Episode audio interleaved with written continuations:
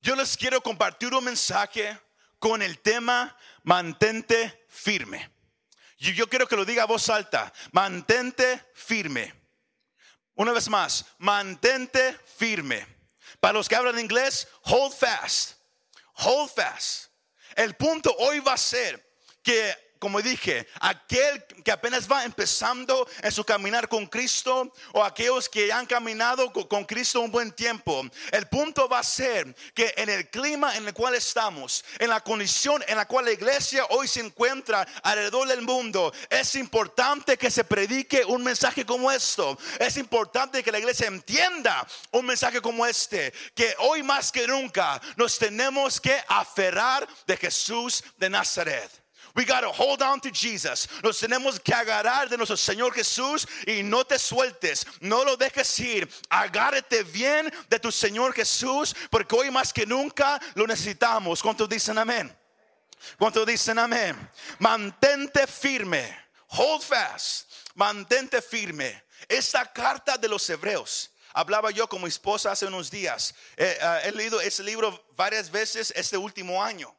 Y ese eh, eh, era un, libro, es una carta, pero para nosotros es un libro. Era un libro que yo consideraba bien intimidador. Porque cuando uno lee, hay, hay, hay cosas que uno a la primera vez uno no lo agarra, uno no lo entiende. Pero cuando uno de verdad se, se mete a estudiarlo y, y, lee la, palabra en el Antiguo Testamento, uno puede mirar cómo esta carta de Hebreos está rica, rica en ah, teología. Es, tan profundo como, como el, escritor de, esa carta lleva a aquel que está leyendo a reconocer al final del capítulo 13, a reconocer la supremidad, a reconocer el poder, a reconocer qué tan grande es Jesús de Nazaret. Porque nuestro Señor es grande. ¿Cuántos dicen amén? Ahora, esta carta de Hebreos eh, fue escrita a un grupo de judíos. Ah, de acuerdo al, versículo 24 eh, del capítulo 13, al final de esa carta. O sea, se, puede ah, ah, inferir que, que, el grupo quizás estaba en Roma. Pero esa carta fue escrita a un grupo de judíos que habían llegado a conocer a Jesús como Señor y Salvador. Y ellos se fueron de ser judíos ahora a ser cristianos, a ser seguidores de Jesús. Sino la, audiencia por la cual se escribió esta carta era para, para esos cristianos que habían ido de ser judíos ahora a seguir a Cristo. Pero se empezaron a levantar muchas persecuciones. Se empezaron a levantar emperadores romanos que odiaban a los cristianos, porque los cristianos predican y enseñan que nomás hay un Dios y que, no se, y que nadie se hinca delante de un hombre, que nadie se hinca delante de un emperador. Y si usted conoce su historia, Usted sabe que los emperadores romanos, igual como los egipcios y, también otras ah, civilizaciones, ellos se miraban como dioses. Ellos querían que la gente los adorara como dioses. Y cuando los cristianos dijeron, no, nosotros nomás tenemos un Dios, empezaron a levantar persecuciones en contra de ellos. Y eso empezó a desanimar a muchos de los cristianos.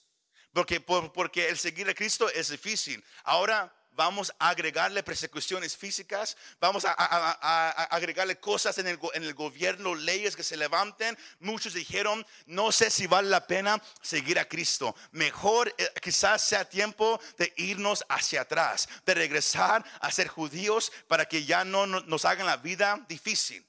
Porque los judíos eh, tenían la vida un poco más fácil que los cristianos. Pero el escritor de esa carta, él, la razón por la cual él escribe era para exhortar a cada creyente a que no se aparte de su fe en el Dios viviente, sino que madure en su caminar con Cristo y permanezca hasta el final. Y es, y es algo importante para cada cristiano. Lo que tenemos que reconocer es que tenemos, usted y yo, no nos podemos apartar de la fe que tenemos en Cristo Jesús. Y es un punto que yo quiero que usted hoy agarre en, en, esa tarde. Que hoy más que nunca, cuando, cuando todo se está empezando a hacer más y más difícil para el creyente, cuando es más y más difícil vivir con su convicción, porque hoy en día dicen, haz esto o pierdes tu trabajo. Ve aquí o te quitamos todo. Cuando es más y más difícil vivir con una convicción, el cristiano tiene que saber que hoy más que nunca nos tenemos que mantener firme en la fe que hemos puesto en Cristo Jesús. No podemos dejar al Dios viviente. Tenemos que madurar y tenemos que permanecer hasta el final. Yo quiero que voltee a su vecino dígale, no te rindas, mantente firme. Pero dígaselo, no te rindas, mantente firme. Don't, don't you give up, stand, hold, hold fast, stand firm. Ahora, el, el pasaje que acabamos de leer ahorita como la escritura para este mensaje, estamos ahorita en el capítulo 10. Pero si usted en su casa toma el tiempo, usted puede mirar que desde, el capítulo 4, versículo 18, hasta el capítulo 10, versículo 18, son ah, entre esos casi seis capítulos, el escritor de Hebreos hace un argumento a favor de Cristo Jesús.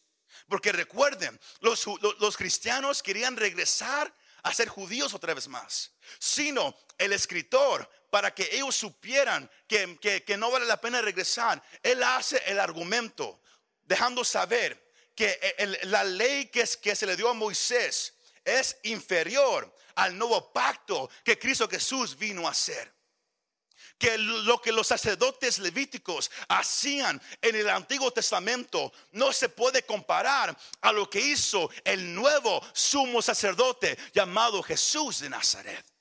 Y por esos capítulos, del capítulo 4 al capítulo 10, el escritor hace un argumento, dejándoles saber, comenzando con el capítulo 1, que Jesús es más grande que los ángeles porque, había mucha gente que, ellos querían adorar a los ángeles. Pero él, quería que ellos supieran. No, no, no. Los ángeles son creados por el Jesús. Por el Jesús que ustedes siguen. Es mejor que ustedes adoren a Cristo y no a su creación. Mejor adoren al Creador.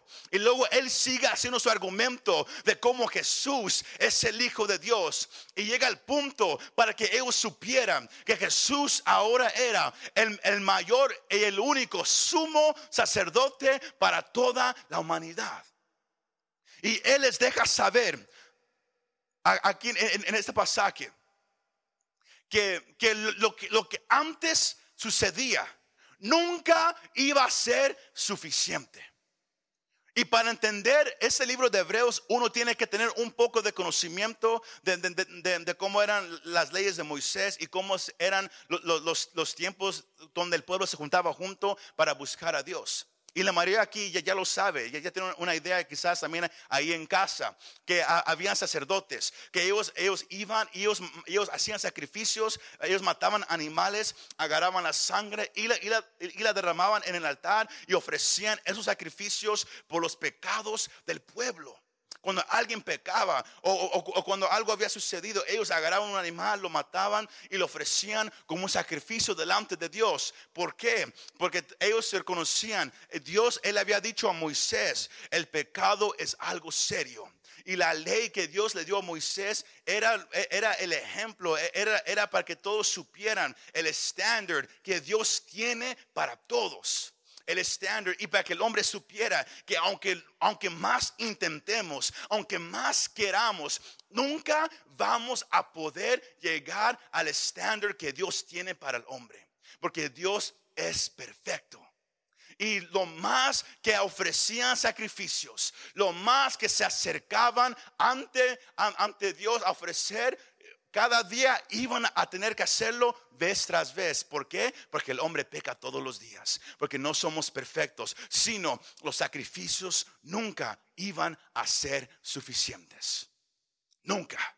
Si usted lee ahí mismo en el capítulo 10, comenzando en el versículo 11, el escritor dice, por eso ofrecían los sumos sacerdotes sacrificio y ellos se paraban delante de la presencia de Dios, se paraban. Yo quiero, eso es clave. Ellos se paraban y ofrecían, pero lo tenían que hacer vez tras vez, tras vez, tras vez, porque nunca iba a ser suficiente. Eh, al comenzar del capítulo 10, El, escritor les deja saber que, que, la sangre de animales cubría nomás ciertos pecados hasta cierto nivel, pero aquellos pecados más transgresores, aquellos pecados más graves, la sangre de los animales nunca los iba a cubrir. El hombre estaba perdido, el hombre no tenía esperanza, lo más que intentaba nunca iba a poder satisfacer la, la demanda que el pecado tiene. Pero por eso el escritor le quiere dejar saber esos cristianos que el Jesús en el cual tú has puesto tu fe, la palabra fe significa confianza. Eh, aquel Jesús en el cual tú has puesto tu confianza, en, el cual tú confías. Este Jesús, cuando Él vino, Él tomó la, forma de un hombre. Él vivió una vida perfecta. ¿Por qué? Porque Él sabía que Él iba a ser el, último sacrificio. He was going to be the ultimate sacrifice. La, vida que, que, que Él iba a entregar, la sangre que Él iba a derramar, iba a ser nomás una vez para siempre. Y él vivió una vida perfecta. Él, fue clavado en la cruz del Calvario. La sangre se derramó ahí en esa cruz. Y sabe que eh, la, eh, eh, la, demanda que el pecado hacía, ahí el precio fue pagado por la sangre de Cristo Jesús. Y el Dios, eh, eh, eh, nuestro Dios, el Padre, lo, que Él demandaba por el precio del pecado fue satisfecho por la sangre de Cristo Jesús. ¿Cuántos dicen amén? ¿Cuántos dicen amén? Ahora, con todo eso, aunque, aunque era hermoso, Él sabía que quizás los, cristianos todavía iban a, tener dudas. Y es por eso que él dice esta parte. Porque en, el Antiguo Testamento, a través de, desde Génesis hasta Malaquías, todos esos libros usted los puede leer y usted puede mirar cómo la gente buscaba a Dios, pero de lejos. Lo buscaba de lejos. Y cuando se acercaba, se acercaba temblando, temerosa, asustada. Un ejemplo es Éxodo capítulo 19 al capítulo 21, cuando Dios se quiere mostrar a su pueblo ahí en, la montaña. Y Él le dice a Moisés, prepara al pueblo. Tomaron tres días para prepararse, para poder mirar a Dios, para poder estar en su presencia. Tomaron tres días. Tuvieron que bañarse, tuvieron que lavar toda su ropa, tuvieron que santificarse, tuvieron que, venir y, ofrecer sacrificios por cualquier pecado que ellos habían hecho, cualquier pensamiento que habían pensado, tuvieron que ofrecer sacrificios. Y luego llega el día. Y ellos no sabían cuándo iba a descender la presencia de Dios sobre esa montaña. Ah, eh, la señal iba a ser una trompeta que iba a sonar. ¿Y sabe que Aparece un ángel en el cielo, él sopla esa trompeta y la sopla tan fuerte y, por un tiempo tan largo que, empezó a pararse el pelo en toda la gente y, todos empezaron a temer. ¿Por qué? Porque de repente esa trompeta sonó, hubo relámpagos, hubo truenos, descendió una nube oscura, negra sobre esa montaña y, luego eh, eh, era tan fuerte la presencia de Dios sobre esa montaña, sobre ese lugar, que el, que el pueblo que ya estaba lejos de la montaña, porque Moisés, él había puesto un borde donde el pueblo no iba a poder cruzar. Aquí estaban ellos y la montaña estaba hasta allá. Y aún así, ellos corrieron aún más hacia atrás. Porque ellos no podían estar ante la presencia de Dios. Porque el, Antiguo Testamento nos da una imagen increíble de quién es el Dios que usted sirve. Porque yo quiero que sepa, el Dios que usted sirve no es un hippie. Él no es alguien que nomás dice paz y amor para todos. No, el amor, el, Dios de la Biblia, Él es amor, como hemos dicho. Pero Hebreos ahí, él, eh, eh, nos deja saber en el capítulo 13 que el Dios de la Biblia es un Dios de amor, de misericordia, de bondad, de paz, de gracia. Pero también es un fuego consumidor. Él es un Dios de ira, un Dios de justicia. Y delante de Él no, puede, no se puede parar ningún pecador.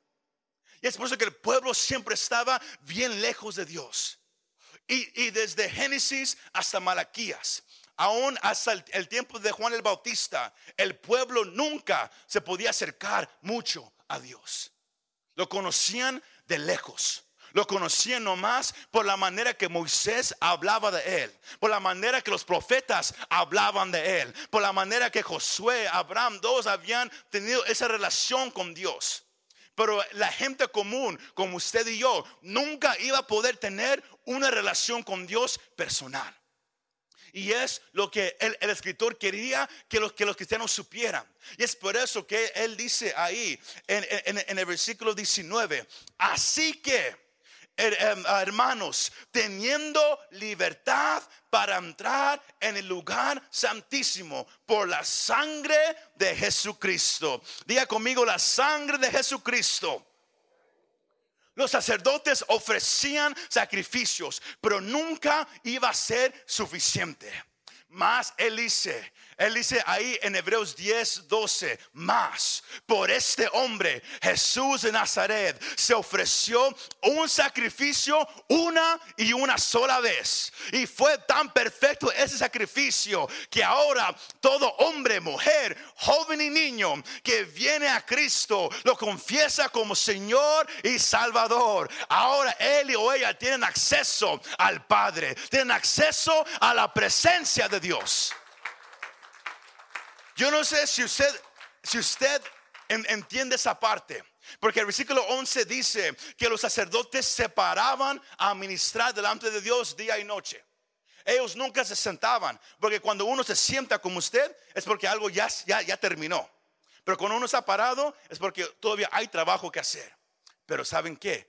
Los sacerdotes parados día y noche pero cuando Cristo ascendió al cielo, después de resucitar, después de aparecerse a, más de 500 personas, Él asciende al cielo. ¿Y sabe qué hace? ¿Se para en la presencia del Padre? No. Él se sentó a la diestra de Dios, significando que todo ha sido terminado. Que, todo lo que, lo que Dios buscaba ha sido cumplido que ahora el Padre está satisfecho. Yo no sé si ustedes están agarrando a, donde yo lo quiero llevar, pero en el Antiguo Testamento, la gente que, quería buscar a Dios siempre estaba limitada por un borde. Nunca iba a poder acercarse. Aún los, el sumo sacerdote, él no, él no más podía entrar al lugar santísimo en el templo donde habitaba la presencia de Dios. Él no más podía entrar una vez al año. Y él tenía que limpiarse, él tenía que lavar la ropa, él tenía que ofrecer un sacrificio por, cualquier pecado que él tenía escondido. Porque si él entraba a ese lugar santísimo y, con pecado, ahí mismo Dios lo iba a matar. Porque el, el pecado siempre será juzgado por Dios. Si es, escucharon esa parte ningún pecado va a quedar escondido. Siempre el pecado será juzgado por Dios. Porque Dios es santo. Él juzgará todo pecado. Y el sacerdote, él entraba nomás una vez al año. Pero ahora, el escritor dice, ahora hermanos, hermanos, él dice, teniendo libertad esa palabra, si, usted mira ah, esa palabra en, su tema original, significa ah, confianza, valor, boldness en inglés. Si, si, lo ponemos así se escucha. Así que hermanos, teniendo confianza para entrar en el lugar santísimo por la sangre de Jesucristo. ¿Por qué podemos entrar? Por la sangre de Jesucristo. No hay ninguna otra manera para entrar ante la presencia de Dios. ¿Por qué? Versículo 20. Por el camino nuevo y vivo que Él nos abrió a través del velo. Esto es de su carne. El sumo sacerdote, cuando él iba una vez al año a entrar a la presencia de Dios, había un velo. Era como una tela donde, donde él tenía que cruzar para entrar donde estaba la presencia de Dios. ¿Y sabe qué? El momento que Cristo Jesús murió en la cruz de Calvario y Él entregó su espíritu, ¿sabe qué le pasó a ese velo? Se rompió de arriba hacia abajo. Y si usted conoce la ciencia de eso, era imposible hacer eso. Pero se rompió de arriba hacia abajo. ¿Por qué? Porque ahora el hombre no tenía que atenerse a otro hombre a entrar una vez al año a la presencia de Dios. Ya no iba a ser así. Ahora usted, una persona común, usted, una persona que era un pecador, que estaba alejado de Dios, ahora por el cuerpo de Jesucristo, por su sacrificio en la cruz. Él es, ese es el velo por el cual usted hoy, hoy podemos cruzar a la presencia de Dios. Es por eso que, que, Él dice en Juan 14, 6, yo soy el camino, yo soy la verdad y yo soy la vida. ¿Y qué? Y nadie, nadie, nadie va a poder que conocer, entrar al Padre si no es por mí. Y saben una cosa, lo que, lo que mucha gente, millones de gente a través de los siglos anhelaban, anhelaban estar en la presencia de Dios, pero nunca lo iban a poder hacer. Hasta que, hasta que, viniera el Hijo de Dios a pagar el precio. Hoy en día, usted y yo estamos viviendo en un tiempo donde ahora tenemos el acceso a la presencia del Padre, a la presencia del Dios viviente. Yo no sé si eso le produce gozo a usted. Piénselo. Años atrás, usted no iba a poder venir a la iglesia, hincarse en un, en un altar como este y adorar a Dios. Usted iba a tener que estar quizás una milla de lejos para poder quizás venir y no escuchar la voz de Dios. Pero hoy, por la sangre de Cristo, por el cuerpo que ahora es el velo. El escritor quiere que, ellos supieran, que, eh, que usted hoy, hoy sepamos que tenemos un gran privilegio hoy en día de venir ante la presencia de Dios. Y no la podemos malgastar, no la podemos tomar en vano. Es lo que Él está diciendo ahí. No podemos malgastar. Usted y yo tenemos ahora la oportunidad de estar delante de Dios. Yo sé, yo, yo estoy casi 99% seguro que aquí nadie un día va a estar delante del presidente de este país o de, o de cualquier país. ¿Por qué? Porque es difícil meterse a estar en la presencia de un presidente, en la presencia de un líder famoso, ¿verdad que sí? Pero piénselo. Usted dijo, ahora tenemos acceso al creador de todo. Ah, no es un presidente, no es un gobierno, no, es Dios mismo. El creador. Y usted, usted tiene acceso a su presencia, día o noche. Llueva o haya sol. Sea usted feliz, sea usted un pecador, sea usted así, usted puede entrar por medio de Cristo Jesús. Y solo por medio de Cristo Jesús. Sino lo que Él está diciendo es esta parte, que no malgastes esta oportunidad. Él dice, hermanos, recuerden, ustedes pueden ahora entrar con, confianza ante la presencia de Dios. Hermano, usted aquí presente, usted que me escucha, usted puede venir ante la presencia de Dios sin miedo. Si escuchó esa parte, en el Antiguo Testamento usted iba a venir con miedo. Porque quizás Dios lo podía matar ahí por pecado. Pero hoy en día, si usted ha confesado a Cristo como Señor y Salvador y la sangre que Él derramó lo ha, lo ha limpiado espiritualmente, usted puede entrar a la presencia de Dios con toda confianza y usted le puede decir, digno, tú eres eternamente digno. Y usted lo puede alabar y Él lo va a escuchar. ¿Qué hermosura es eso? ¿Qué hermosura es eso? Y es por eso e, él dice tres cosas y aquí vamos a cerrar. La primera es el versículo 22. Él dice, ahora hermanos, escuche, acerquémonos. ¿Qué, qué, vamos a hacer? Acerquémonos. No se vayan de la presencia de Dios. No, entren. Es una invitación. En el lenguaje original, eso, esa palabra significa ven.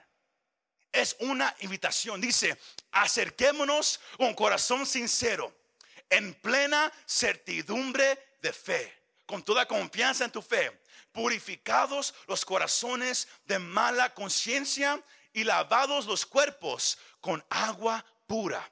¿Qué significa eso? Como dijimos, el sumo sacerdote para entrar ante Dios, él tuvo que limpiar su ropa. Él tuvo que pedir perdón por todo lo que él hizo. Ahora usted y yo no tenemos que lavarnos la ropa. ¿Por qué? Porque la sangre de Cristo ya nos lavó nos lavó nuestra mente, lavó nuestro corazón, lavó nuestra conciencia. Somos ahora Dios nos mira perfectos a través de Cristo Jesús. Y podemos entrar ahora confiadamente, con confianza. Voltee a, su hermano o hermana y dígale, no tengas miedo de venir ante Dios ya. Puedes entrar con confianza. Ven con confianza, con toda confianza, ¿verdad que sí? Con toda confianza. Dígaselo, con toda confianza. Luego, versículo 23, el segundo dice, el primero era que acerquémonos. Ya no corras de Dios. Hermano, hermana, usted puede venir ante la presencia de Dios. Usted que ya ha, confesado a Cristo, usted que está batallando con, pecado, con algo difícil, por medio de Cristo, usted puede venir a su presencia. Lo que antes no, no se podía hacer, usted lo puede hacer.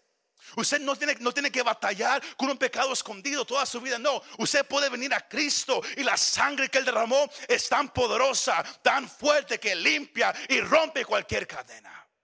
Por eso la invitación es acerquémonos. Porque hoy en día, ¿qué hacemos? Corremos. Pero Él dice, acerquémonos. Y número dos, versículo 23, mantengamos firme, sin fluctuar, la profesión de nuestra esperanza. ¿Por qué? Porque fiel es el que prometió. Él dice, acércate a la presencia de Dios. Pero cuando te acerques, agárrate de la confesión que has hecho. ¿Qué significa eso? Acércate confiadamente, porque tú has declarado que, que, Jesús es el Hijo de Dios. Tú has creído, como dijo Pablo en tu corazón, que Dios lo levantó de los muertos, eres salvo. No tienes que dudar tu salvación. Todos ya, se pusieron serio. No tienes que dudar tu salvación. Porque si Jesús te salvó, tú eres salvo.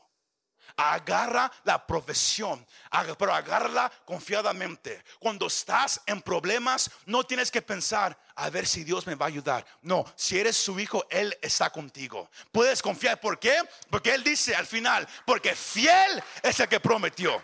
Usted y yo somos infieles. Usted y yo pecamos. Usted y yo nos apartamos de Él, pero Dios no peca. Él no miente. Lo que Él dice, Él lo va a cumplir. El fiel es el que prometió. Pues, dígaselo a su vecino, fiel es el que prometió. Él es fiel. Pon tu mirada en Él. Pon tu mirada en Cristo. Hoy más que nunca tenemos que agarrarnos de nuestra fe en Jesús. Cuando todo se mira, cuando hay rumores de, que la comida va a subir y vamos a tener que regresar como era en el rancho, nomás frijol, queso fresco y una salsa, ahí vámonos. Como no hay temor de que qué vamos a pasar, qué va a suceder, agárrate de Jesús, agárrate de Cristo, agárrate de tu confianza en Cristo Jesús. Yo no lo estoy diciendo para que usted nomás se quede, uh, no, yo digo para que usted lo crea. Agárrate de Cristo. Porque el mundo se, está sacudiendo. Más aquellos que están en Cristo, como se predicó hace un tiempo atrás con el hermano Leiva, aquellos que ponen su, que, hacen su, su casa sobre la roca. Aunque venga la lluvia, aunque venga el viento, van a permanecer. Porque fiel, fiel es aquel que está con nosotros. Cuando le dan gloria a nuestro Dios. Él es nuestra ayuda. Él es nuestra ayuda.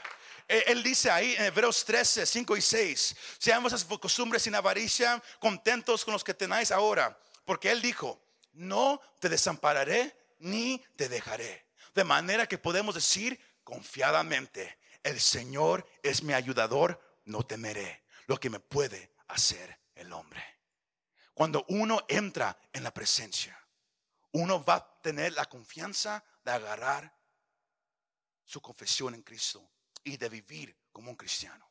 Es difícil vivir para Cristo cuando uno no está en la presencia. Por eso Él dice, acerquémonos. Y luego, después de que usted se acerque, manténgase firme. No suelta a Jesús. Venga lo que venga, pase lo que pase. Hay problemas en la casa, agárrate de Jesús. Hay, problemas con tus hijos, agárrate de Jesús. Hay problemas en el trabajo, agárrate de Jesús. Hay problemas en, la sociedad, agárrate de Jesús. No te agarres del gobierno, del dinero, de, de tu familia, agárrate de Jesús. Él nunca te va a soltar. Él nunca te va a dejar ir. Y luego Él dice, lo más que estamos en su presencia, lo más confiados que nos hacemos. Y por último, el, el número 3, versículos 24 y 25, dice, y considerémonos. ¿Quién? Unos a otros. El caminar con Cristo es que habita en la presencia de Dios. Y lo más que habitas ahí, lo más confiado que vas a estar en Dios. Y eso te va a llevar a qué? A pensar en el hermano y la hermana. Y considerémonos unos a otros. ¿Por qué? ¿Para qué? Para estimularnos al amor y las buenas obras. En este tiempo más que nunca, tenemos que meternos a la presencia de Dios. Tenemos que estar confiados y agarrados de Jesús. Pero a la misma vez, tenemos que reconocer que nunca vamos a poder caminar esa jornada solos. En el cristianismo no existen los lobos solos, the lone wolf. Se, mira bien cool en las películas. Yo, yo cuando yo estaba ah, creciendo, mi, papá y yo mirábamos películas, las, de Rambo. Él, solo, él, tomaba todos, él solo. Y dijimos, wow. Miramos también las, de Chuck Norris. Y como él era Delta Force. Y él ahí estaba, él solo tomaba un gobierno. Dijimos, wow. Porque ellos eran los, los lobos solos. Pero eso no existe en el cristianismo. Usted solo no lo, va a poder hacer. Usted que no le gusta ir a, la iglesia. Usted que dice, es que yo siento más a Dios en la casa que ahí en la iglesia. El problema, no es, el problema es, que, usted no, tiene amor hacia el hermano. Y si usted no tiene amor hacia el hermano, el amor de Dios no está en usted. Usted no puede decir que usted ama a Dios si usted no ama a su hermano. ¿Y por qué le digo eso? Porque él mismo ahí lo está diciendo. Y considerémonos unos a otros. ¿Por qué? Porque solo, hablaba yo con, mi esposa hace unos días, hacíamos una pregunta de, la importancia de leer la Biblia. Y ella siempre me, porque yo siempre le pregunto si ella ha, leído la Biblia. Y ella me dice, ¿por qué me estás preguntando? Yo le dije, pues, en, inglés se dice, to be held accountable. Porque si nadie, te pregunta, si lees la Biblia, uno puede irse por un buen tiempo sin leerla. Pero cuando alguien le está preguntando, hey, ah, ¿estás orando? ¿Estás leyendo la Biblia? ¿Le gusta o no le guste? cae en su conciencia. Y ahí está. Y eso lo lleva a abrir la Biblia. Es lo que él está diciendo ahí. La iglesia se hace fuerte cuando usted y yo nos ayudamos el uno al otro. Es por eso que él está diciendo, y considerémonos unos a otros. ¿Por qué? Para estimularnos. Las buenas obras y el amor por los demás nunca van a suceder solo. Él dice, ¿para qué? Para estimularnos esa, esa, esa ah, palabra, a, ver si, la puse aquí, oh sí. La, ah, ah, la, importancia de ayudarnos el uno al otro es para saber que el venir a la iglesia, a la iglesia, el escuchar es bonito, pero si usted no lo practica, de nada le sirve. Santiago dijo en el capítulo 1, no seáis como aquellos que nomás escuchan la palabra, pero no lo hacen. Son como aquellos que van ante el espejo, se miran, oh, eso está mal. Se van del espejo y se olvidan. O como, como dice eh, eh, en el capítulo 2, versículo 14, la fe sin obras está muerta. Si usted viene y usted escucha, y usted dice, oh, amén, aleluya, pero usted sale y usted no lo practica, usted nunca va a madurar, nunca va a crecer. Y la razón por la cual la, la iglesia está aquí es para ayudarnos el uno al otro. Proverbios capítulo 27 Versículo 17 dice, hierro con hierro se aguza. Iron sharpens iron. Usted y yo nos vamos a ayudar el uno al otro a mejorar para poder terminar esta jornada. Porque como, como aprendíamos este jueves, es una jornada, es, es una carrera de resistencia. Y usted y yo tenemos que llegar hasta el final. Y solo usted no lo va a poder hacer. ¿Cuántos dicen amén? Cuando dicen amén? Esa, palabra, considerémonos. La quiero definir porque no quiero que alguien agarre la mal ah, interpretación. Esa palabra significa observar o mirar cuidadosamente durante mucho tiempo. Sino, Él está diciendo, considerémonos. Él está diciendo, observémonos el uno al otro. Si alguien se mira como que está débil, vaya y ayúdalo. Si usted se siente que está débil en su caminar con Cristo, hable con alguien. Busque una persona que, que, usted, que usted mire que ama a Dios de verdad. Que, que usted puede decir, él o ella me puede ayudar. Hable con ellos. No son llamados a caminar solos. La iglesia se puso para qué? Para ayudarnos el uno hacia el otro. ¿Todos agarraron esa parte? El uno hacia el otro. Y la palabra estimular significa fomentar interés en algo. Para los que hablan en inglés, to encourage interest. Sino cuando se dice estimula, es anima, anima, anima al hermano a leer la Biblia. No lo critiques, no lo aplastes, no, anímalo, anímalo. Tenemos que animarnos el uno al otro a buscar a Dios, porque todos somos humanos, todos están cansados, todos trabajan, van a la escuela, tienen vidas, tienen familias, todos se cansan. Pero por eso nos tenemos que animar el uno al otro. Sino yo quiero que todos aquí quiten la mentalidad de que es más, más soy yo y Dios y es todo. No, somos nosotros y Dios. Somos nosotros y Dios. Y es por eso que él dice al final, no dejando de congregarnos como algunos tienen por costumbre, sino exhortándonos y tanto más cuando veis que aquel día se acerca. Porque en, ese tiempo se levantó persecución que muchos dijeron, yo ya no me quiero juntar. Porque, porque esa palabra, esa palabra congregarnos, ¿sabe qué significa? Si, si usted lo mira en el lenguaje original, la palabra significa sinagoga, sino habla de un lugar físico. No dice, ahí nos miramos por, por, por, el, por Zoom o por el internet. Ahí estamos, ah, yo ahí, me uno. No, él dice, no dejando de ir a un lugar físico. Oye, oye, it got serious. Ahora se puso todo serio. No dejando de ir, I'll, preach, no dejando de ir a un lugar físico. ¿Cuántos dicen amén? Y ahora sí, ahora sí. All right, here we go. No dejando de ir a un lugar físico. Porque no somos llamados a, buscar a Dios solos. Necesitamos que animarnos el uno al otro. La palabra exhortar no significa lo que muchos piensan. Muchos, muchos han dicho, oh pastor, exhórtenos. Oh, eh, como pensando que es una palabra dura. Pero, si, pero yo busqué la definición de, acuerdo a la palabra original y significa, escuche esto, la palabra exhortar significa, viene, viene, viene de la palabra paracaleo y significa animar. Así, animar. No es que, pum, no, animar. Somos llamados a animarnos el uno hacia el otro. Sino cuando dice, exhórtense uno al otro, dice, anímense el uno al otro. No lo aplaste, no lo critique, anime al hermano. Dígale, vente conmigo a la iglesia. Anímese. anímenos el uno al otro.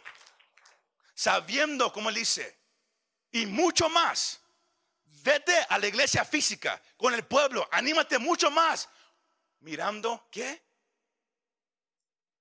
Cuando veis que aquel día se acerca. ¿Cuál día? Donde, donde la, trompeta va a sonar.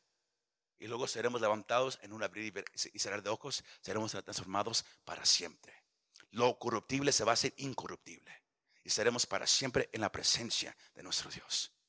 Y tenemos que llegar hasta el final. Es una iglesia mantente firme. Métete en la presencia de Dios. Agárrate de Jesús y anímanse el uno al otro hoy más que nunca. ¿Cuántos dicen amén? Pónganse de pie conmigo en esa tarde. Eso es, eh, espero que hayan agarrado ese punto. Somos llamados a animarnos el uno al otro para poder terminar esta carrera.